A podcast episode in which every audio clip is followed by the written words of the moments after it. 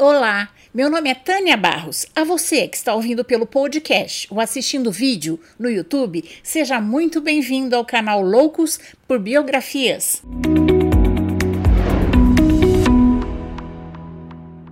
Mas antes de começarmos, eu quero agradecer aos meus apoiadores no Catarse e aos membros do canal no YouTube. Agradeço também a todos os inscritos do YouTube, as pessoas que seguem o canal no Spotify, dando cinco estrelas, like, comentando as biografias, compartilhando, porque isso ajuda essas biografias chegarem para mais pessoas e o canal a crescer. Agora vamos lá, senta que lá vem história. Hoje vamos conhecer a biografia de Pelé, considerado o melhor jogador de futebol de todos os tempos e o maior artilheiro do mundo, com 1.281 gols. Foi também o jogador mais jovem a vencer uma Copa do Mundo, com 17 anos. A carreira de Pelé marcou a história do futebol nacional e mundial. Edson Arantes do Nascimento, Pelé, nasceu em Minas Gerais, na cidade de Três Corações, no dia 23 de outubro de 1940. Era chamado de Dico pela família. Quando ele estava com quatro anos, sua família mudou-se para Bauru, interior de São Paulo. Influenciado pelo pai, que também era jogador de futebol, Dico gostava de jogar futebol com os meninos da rua e logo passou a fazer parte do time de garotos que jogavam pelas ruas de Bauru. Como Edson não conseguia pronunciar direito Bilé, o apelido do goleiro do time que seu pai jogava, ele dizia segura Pilé quando fazia suas defesas. Para zoá-lo, seus amigos passaram a chamá-lo de Pelé. Ele não gostou, mas o apelido pegou aos oito anos, prometeu ao pai que estava muito triste porque o Brasil tinha perdido o final da Copa do Mundo para o Uruguai em 1950, que ele ganharia uma Copa do Mundo para ele. E cumpriu a promessa. Ganhou não apenas uma, mas três Copas do Mundo. Seu pai lesionou-se e não pôde continuar jogando futebol. Isso deixou sua família em dificuldades. Pelé, para contribuir com a renda familiar, foi trabalhar de engraxate no centro de Bauru. Durante as peladas nas ruas de Bauru, Pelé, aos 11 anos, foi descoberto pelo jogador Valdemar de Brito, que o convidou para fazer parte do time infanto-juvenil do Bauru Atlético Clube. Em poucos anos, Valdemar percebeu o enorme talento de Pelé e resolveu levá-lo para um clube maior, o Santos Futebol Clube. Pelé começou a jogar profissionalmente no Santos aos 16 anos e rapidamente se tornou uma estrela, levando o Santos a conquistar vários títulos. Uma coisa que quase ninguém sabe é que Pelé teve que jogar no Santos por quatro vezes como goleiro, por causa da contusão dos titulares. O milésimo gol de Pelé que entrou para a história foi marcado no Maracanã, no dia 19 de novembro de 69. Foi na cobrança de um pênalti, no jogo entre Santos e Vasco, em cima do goleiro Andrada. Pelé esteve em quatro Copas do Mundo. Em três delas, o Brasil foi campeão. Dez meses após ser contratado como titular no Santos, Pelé foi escalado para jogar na seleção brasileira na Copa do Mundo de 58 na Suécia, que iniciou a chamada Era de Ouro da seleção brasileira. Pelé, aos 17 anos, foi o jogador mais novo a disputar uma Copa do Mundo. Nos dois primeiros jogos, ele esteve no banco de reserva. Os dirigentes brasileiros esqueceram de enviar a numeração dos jogadores reservas para a FIFA e a entidade precisou defini-la. Pelé recebeu o número 10, número que eternizou em suas costas. Por causa de Pelé, os jogadores mais habilidosos do mundo usam a camisa 10. Só na terceira partida contra a União Soviética, Pelé ajudou o Brasil a se tornar campeão do mundo em 58. Aos 18 anos, já reconhecido mundialmente, Pelé teve que dividir seu tempo entre a carreira de jogador e o serviço militar. Ele se alistou e serviu o Exército Brasileiro por seis meses, no sexto grupo de artilharia na Praia Grande. Em 62, na Copa do Mundo no Chile, Pelé também foi crucial para a vitória do Brasil. Ele já era considerado o melhor jogador do mundo e na primeira partida contra o México, Pelé garantiu 2 a 0. Mas no jogo seguinte contra a Tchecoslováquia, Pelé sofreu uma distensão e ficou fora da equipe. Quem brilhou no seu lugar foi o jogador Garrincha, ao lado de estrelas como Newton Santos, Didi, Zagallo, Vavá, que garantiram o bicampeonato ao Brasil. Na Copa de 66, na Inglaterra, embora o Brasil tivesse formado com o time de grandes jogadores, como Pelé, Garrincha, Djalma Santos, Jairzinho, Gerson, Tostão, o Brasil disputou apenas três partidas, sendo eliminado na primeira rodada. Em 70, em plena ditadura militar, a Copa do México serviu para amenizar o clima hostil que vivia o nosso país. Além de Pelé, a seleção de 70 tinha grandes nomes como Jairzinho, Rivelino, Carlos Alberto, Tostão, Gerson, Félix. Muitos consideram essa seleção a melhor seleção de todos os tempos. Sob o comando do técnico Zagallo, o Brasil jogou seis partidas e obteve seis vitórias. Pelé marcou quatro gols e protagonizou alguns dos lances mais bonitos da história do futebol ajudando o Brasil a se tornar tricampeão e a trazer a taça Jules Rimet para o Brasil em definitivo. Mas, infelizmente, ela foi roubada em 1983 na sede da CBF, no Rio de Janeiro.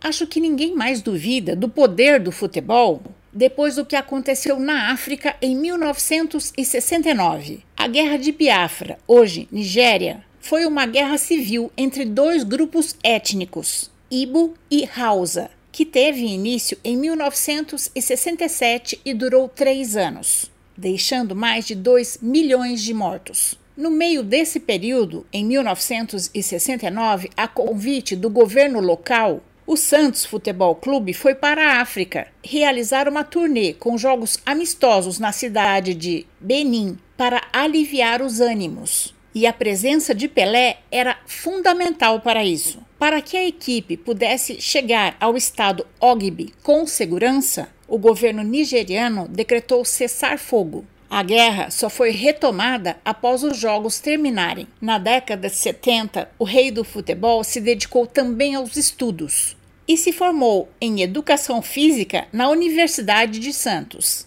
Em 1974, fez seu último jogo com a camisa do Santos no dia 2 de outubro, no estádio da Vila Belmiro, quando Santos enfrentou a Ponte Preta. Nesse dia, Pené ajoelhou-se no gramado com os braços abertos, com a bola à sua frente para despedir-se do clube pedindo perdão, já que iria se transferir para o New York Cosmos depois de 18 anos jogando pelo Santos foram 1.116 partidas com a camisa do Santos Futebol Clube. A presença de Pelé no New York Cosmos ajudou a popularizar o futebol nos Estados Unidos.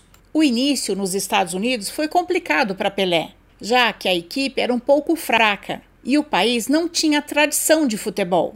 Em 76, o alemão Beckenbauer e o italiano Chinaglia chegaram para reforçar o Cosmos ajudando Pelé a ser eleito o jogador mais valioso da liga. Em 77 foi a vez de Carlos Alberto Torres chegar para integrar a equipe. Juntos, Pelé e Carlos Alberto foram campeões do Campeonato Norte-Americano. No final do contrato com o Cosmos, em 77, Pelé anunciou que se aposentaria do futebol. Pelé totalizou 1.282 gols em sua carreira, marcados em 1.366 partidas oficiais. Ser o melhor jogador de todos os tempos não impediu Pelé de colecionar cartões vermelhos. Ele foi expulso em 13 partidas com a camisa do Santos, um número considerado alto para um atleta de ataque. Um dos maiores mistérios que envolvem a carreira de Pelé é o seu armário na Vila Belmiro, sede do Santos Futebol Clube, que depois do rei se aposentar nunca mais foi aberto e só Pelé tinha a chave. O Santos já declarou que nunca irá mexer nele. Pelé também dizia que não tinha nada de mais guardado lá, mas que ele nunca ia abrir. Após deixar os campos, Pelé foi embaixador da boa vontade da Unesco, ministro do esporte no governo Fernando Henrique Cardoso. Durante o seu período como ministro, Pelé criou, entre outras medidas, a Lei Pelé, que tinha a finalidade de oferecer mais transparência e trazer mais profissionalismo ao esporte nacional. Com isso, houve o fim dos passes nos clubes de futebol e a transformação dos clubes brasileiros em empresas. A lei também criou verbas para o esporte olímpico e paralímpico e determinou a independência dos tribunais da justiça desportiva. Durante sua carreira como futebolista, Pelé ganhou inúmeros troféus. Várias vezes bola de prata, chuteira de prata, atleta do século e foi homenageado com a maior honraria civil nos Estados Unidos, a Medalha Presidencial da Liberdade pelo então presidente Barack Obama e pela Rainha Elizabeth II em 1997 como Sir Cavaleiro Honorário do Império Britânico. Além de suas realizações no futebol, Pelé esteve sempre muito ligado à música. Ele já compôs canções e até participou de um álbum com a cantora Elis Regina em 1969. Mas a música mais conhecida de Pelé é ABC gravada em 1998, como parte da campanha Brasil em Ação do governo federal, incentivando a alfabetização. Além da música e do futebol, Pelé participou de cinco filmes. Em um deles, Fuga para a Vitória, de 81, contracenou com Sylvester Stallone. Sua própria vida é tema de dois documentários. Pelé Eterno, em 2004, e Pelé, O Nascimento de uma Lenda, de 2016. Também lançou uma linha de roupas esportivas e escreveu diversos livros, inclusive sua autobiografia, Pelé Minhas Memórias. Seu irmão Jair, conhecido como Zoca, foi o braço direito do rei nos negócios e na carreira. Edson Arantes do Nascimento também foi incluído pela revista Times como uma das 100 pessoas mais influentes do mundo. Em 2019, Pelé anunciou sua aposentadoria das atividades públicas, citando problemas de saúde. Pelé foi casado três vezes. Teve cinco filhos, duas fora do casamento e dez netos. Seu primeiro casamento foi com Rosemary dos Reis Choubi, em 1966. Juntos tiveram três filhos: Kelly Cristina, Jennifer e Edson. O casamento durou 14 anos, terminou em 1982. Um dos romances mais comentados da década de 80 foi da apresentadora Xuxa, a rainha dos baixinhos, e Pelé, o rei do futebol. Ela com 17 e ele com 41 anos. Os dois se conheceram e se envolveram após posarem juntos para uma sessão de fotos da extinta revista Manchete e namoraram por seis anos. Três anos depois, Pelé relacionou-se com a cantora gospel Assíria Lemos Seixas, com quem teve os filhos gêmeos Celeste e Joshua. Esse casamento também durou 14 anos. Eles se divorciaram em 2008. Atualmente, Pelé era casado com a empresária Márcia Cibele Aoki, que ele conheceu em 2008 num evento em Nova York. Eles se casaram em 2016, mas não tiveram filhos. Em 1991, Pelé soube que tinha uma outra filha, Sandra Regina Machado, fruto do seu relacionamento com a empregada doméstica Anísia Machado em 1964. Pelé sempre negou essa paternidade e em 91 Sandra precisou entrar na justiça para ser reconhecida como filha de Pelé. O que aconteceu só cinco anos depois, quando um exame de DNA comprovou a paternidade. Mesmo assim, Pelé não aceitou e moveu outro processo contra Sandra, mas perdeu. A partir de então, Sandra pôde usar o sobrenome Arantes do Nascimento, mas pai e filha nunca foram próximos. No ano 2000, Sandra foi eleita vereadora pelo PDT na cidade de Santos e aprovou um projeto para a realização gratuita do exame de DNA. Sandra Regina faleceu aos 42 anos em 2006, após ficar internada para um tratamento de câncer de mama.